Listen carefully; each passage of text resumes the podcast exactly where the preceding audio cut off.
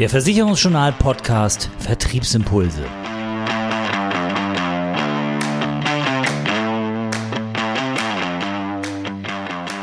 Wir haben heute im Podcast ein Thema, das eigentlich gar kein Thema sein dürfte. Es geht um die Notfallvorsorge in Maklerbetrieben und es geht darum, dass viele Kolleginnen und Kollegen, die ja die Vorsorge ihrer Kunden in die Hände nehmen, ihre eigene Vorsorge überhaupt nicht in die Hände nehmen.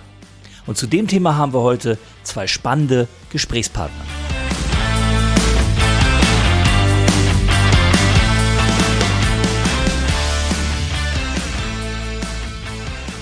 Und ich begrüße für das Thema unsere beiden Gesprächspartner, die jeden Tag mit dem Thema Notfallmanagement, Nachfolgeplanung und ähnlichen Themen zu tun haben. Zum einen ist es Dr. Peter Schmidt, er ist Unternehmensberater mit seiner Firma Consulting und Coaching in Berlin. Und es ist Steffen Moser, den ja die meisten aus der Branche mit seiner professionellen Generationenberatung kennen. Ja, hallo Peter und hallo Steffen, schön, dass ihr da seid. Grüß dich, Oliver, hallo. Vielen Dank, Oliver. Bin sehr gerne hier und freue mich, dass du mich mit dazugeholt hast.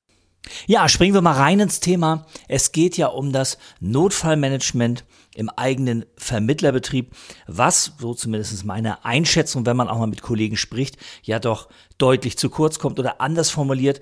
Was passiert denn eigentlich mit den meisten Maklerbetrieben? Was passiert mit meinem Maklerbetrieb, wenn mir etwas passiert? Welche Szenarien muss man sich da vorstellen? Also wenn ich das jetzt mal auf das eigene Business beziehe, gibt es natürlich eine ganze Reihe Facetten, die das Ganze hat. Und man muss ein bisschen unterscheiden zwischen der Situation, dass jemand durch eine Krankheit, durch einen Unfall nicht mehr in der Lage ist, äh, die Geschäfte zu führen und auch äh, das Unternehmen zu leiten.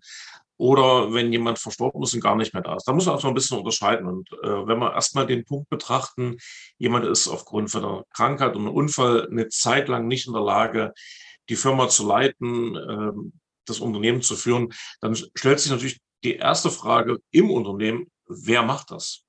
Wer ist jetzt die Stimme, die dann weiterspricht? Wer hat die Befugnisse dazu? Gerade in unserer Branche äh, die ganzen Zulassungen. Und da ist die Frage, wer ist im Unternehmen da, der das kann, der diese Befugnisse hat, die Erlaubnisse hat? Oder wen müsste man extern dazu holen und dann natürlich im Vorfeld das auch vertraglich beziehungsweise mit entsprechenden Unternehmervollmachten dann auch regeln, dass die Person das kann. Weil dann stellen sich ja erstmal die Frage, jetzt mal ganz allgemein, was ist mit den Mitarbeitern? Wer darf die weiter beschäftigen? Wer überweist die Löhne? Wer überweist die Krankenkassenbeiträge?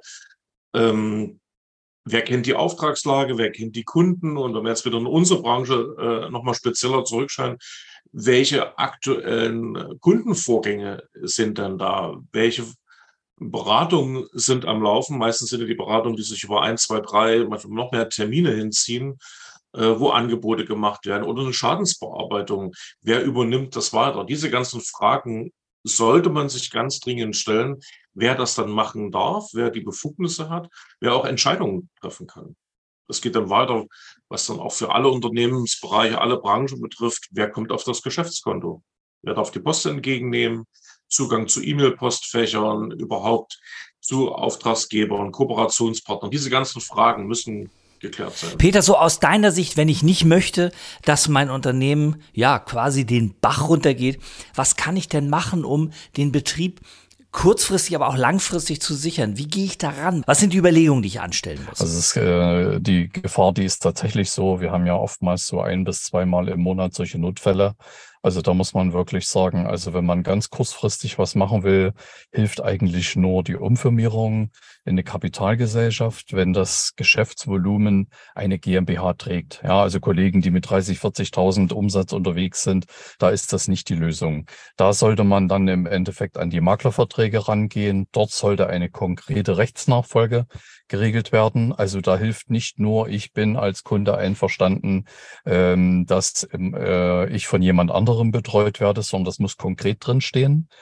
Oder Zweite Variante ist, und da haben wir ja äh, unseren anderen Kollegen auch mit an Bord, das Thema äh, Unternehmertestament, wo man ganz klar regelt, was dann an de, äh, der Stelle wie zu machen ist. Wir haben dazu auch einen kleinen Leitfaden entwickelt, also den man auf einer unserer Homepages auch finden kann. Unternehmertestament mit einem Beispiel. Äh, das wäre also für diejenigen, die mit einem kleineren Umsatz unterwegs sind, die Sofortlösung. Größere Unternehmen dann, wenn Bilanzierungspflicht ist, dann eben wirklich sollte man sich mit dem Thema Umformierung in eine Kapitalgesellschaft äh, beschäftigen. Steffen, du hast ja auch in deinen Seminaren, in deinen Veranstaltungen zur professionellen Generationenberatung Kolleginnen und Kollegen, ähm, mit denen auch über dieses Thema mal gesprochen wird. Und die Frage ist dann natürlich immer, wie wappne ich mich denn jetzt eigentlich für den konkreten Notfall? Peter hat es gesagt, eine Umfirmierung ist langfristig natürlich eine gute Möglichkeit, um auch Sicherheit zu schaffen. Aber jetzt spontan, kurzfristig, wie gehe ich an das Thema ran? Es also gibt es ja in der Branche inzwischen mehrere äh, Möglichkeiten, sowas im Vorfeld äh, zu übertragen. Es gibt den einen oder anderen Pool, der dort Lösungen hat. Es gibt ähm, einzelne Sachen, dass man im Vorfeld jemanden festlegt, den Maklerbestand dann zu einem gewissen Zeitpunkt zu übertragen an eben jemand, der diese Befugnisse hat. Weil wenn man das nicht geregelt hat, entsteht ja auch eins, dass laufende Provisionsansprüche von den Versicherungsgesellschaften einfach nicht mehr weitergezahlt werden.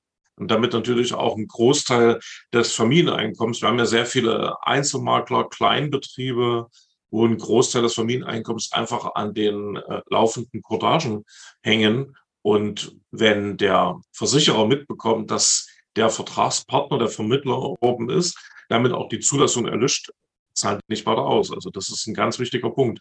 Und bei GmbHs ist es auch noch ein ganz wichtiges Thema, wenn ich Kinder habe, minderjährige Kinder, dann sollten die nicht wie die gesetzliche Erbfolge das ja vorsieht, wenn ich verheiratet bin, äh, Ehepartnerin, gemeinsame Kinder, dann sieht die gesetzliche Erbfolge eine Erbengemeinschaft aus der Ehepartnerin und den Kindern vor.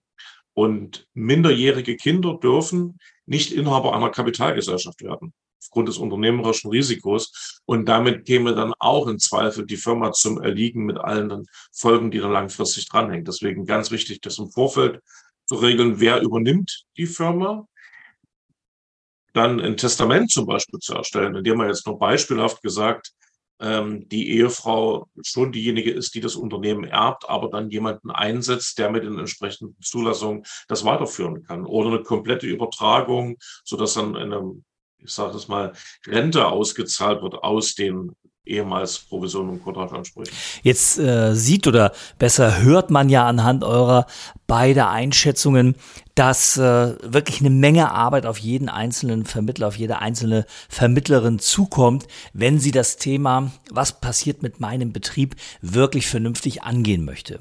Auf der anderen Seite, ich habe es vorhin gesagt, habe ich persönlich das Gefühl, dass die meisten Maklerinnen und Makler, die meisten Vermittler sich um das Thema gar nicht kümmern.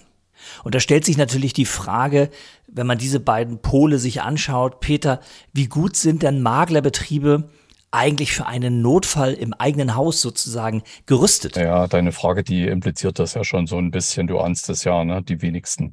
Also ich frage manchmal, wenn ich so mit Roadshows von Pools und Versicherern unterwegs bin, dann lasse ich mal melden, wer hat denn schon einen Notfallplan? Und es ist tatsächlich so, dass also einer von zehn sich vielleicht meldet, äh, der schon einen Notfallplan hat. Also neun von zehn haben keinen Notfallplan.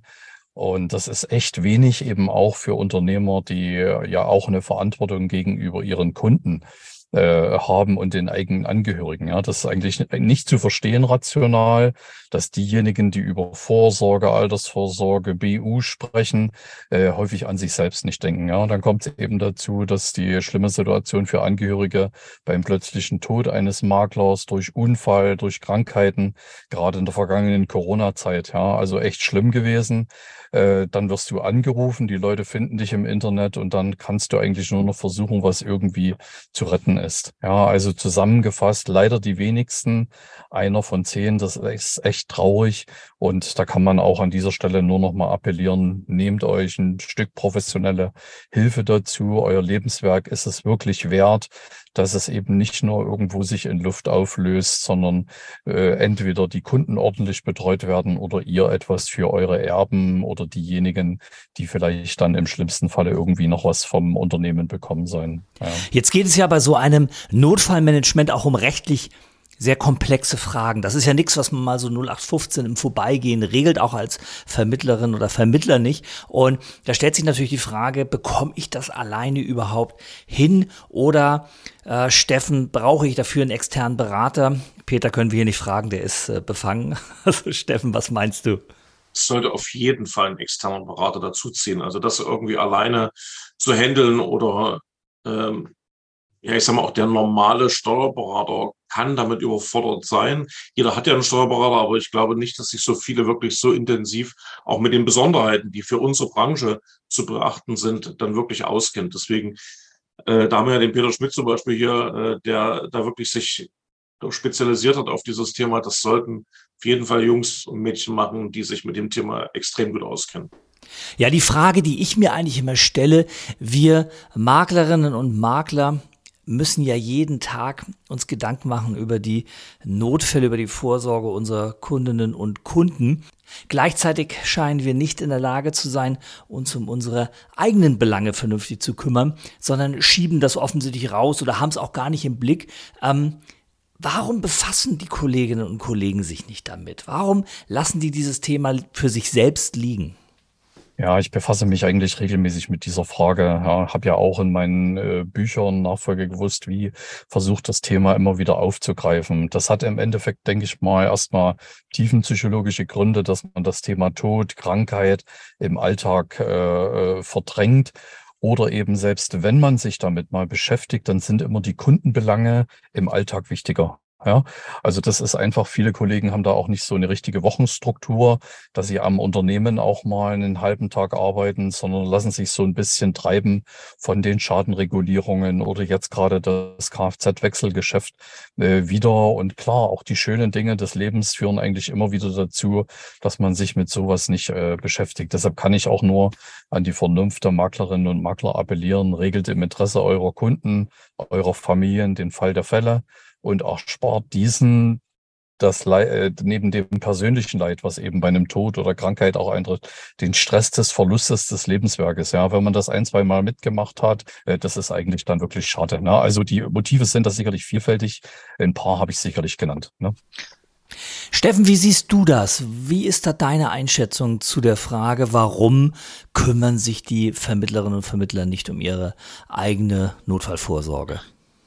Glaube, das hat gar nicht speziell was mit äh, der Vermittlerbranche zu tun, sondern generell mit dem Thema, dass man sich natürlich nicht so sehr gerne mit dem eigenen Ableben, mit der eigenen Verletzlichkeit, dass das mal nicht so funktioniert, beschäftigen möchte und das ja halt so ein Thema ist, was man ein bisschen verdrängt und wo äh, ja der Peter Schmidt und ich, jeder in seinem Bereich natürlich auch versuchen zu sensibilisieren und auch äh, dafür zu sorgen, dass man sich damit aktiv auseinandersetzt. Aber es ist halt wie so ein, wie privat auch gesehen, viele Menschen zwar wissen, eine Vorsorgevollmacht Patientenverfügung ist wichtig und das sollte man mal machen, aber die wenigsten haben es letztendlich gemacht. Und ich glaube auch ein sehr großes Problem ist, äh, oder nicht Problem, ein, Grund, warum es noch nicht gemacht wird, ist eigentlich fehlende Informationen. Wie kann ich es denn richtig machen? Was passt denn zu mir? Welche Optionen gibt es? Ähm, muss ich schon jemanden kennen oder kann ich auch so eine Lösung schaffen, wo sich erst später dann ergibt, wer das personell übernimmt?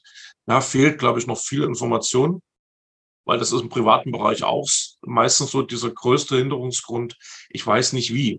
Ich weiß, es ist wichtig, ähm, ein bisschen habe ich mir schon mal Gedanken gemacht, aber nicht so konsequent bis zum Schluss und mit richtig faktischen Informationen damit auch mehr in die Breite und die Öffentlichkeit zu gehen. Ich glaube, da ist der Schlüssel, wo wir mehr erreichen können.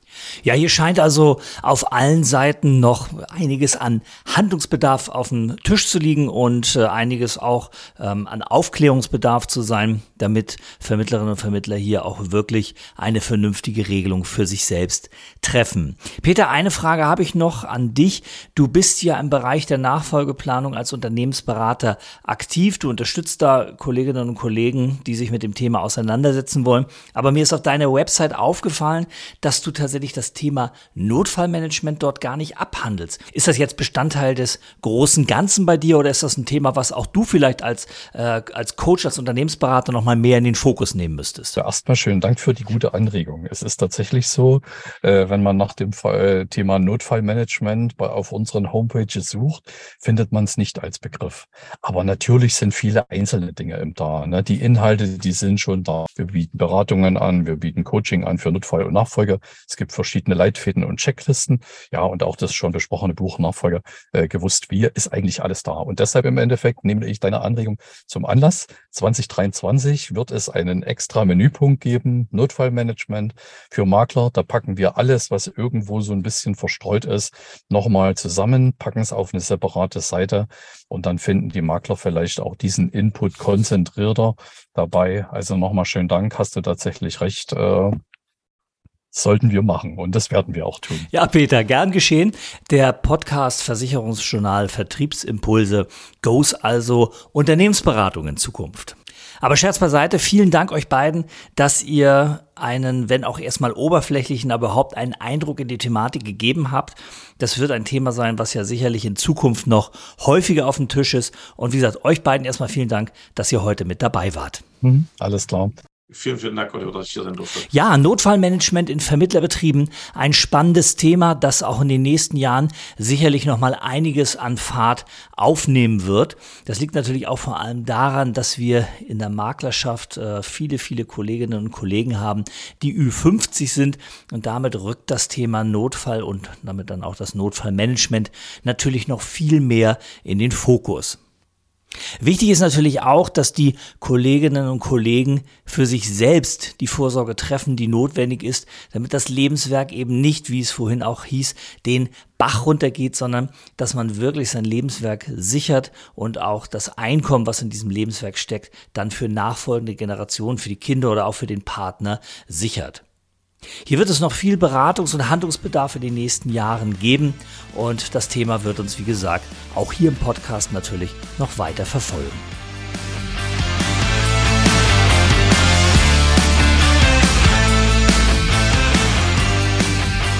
Das war die aktuelle Ausgabe vom Versicherungsjournal Podcast Vertriebsimpulse.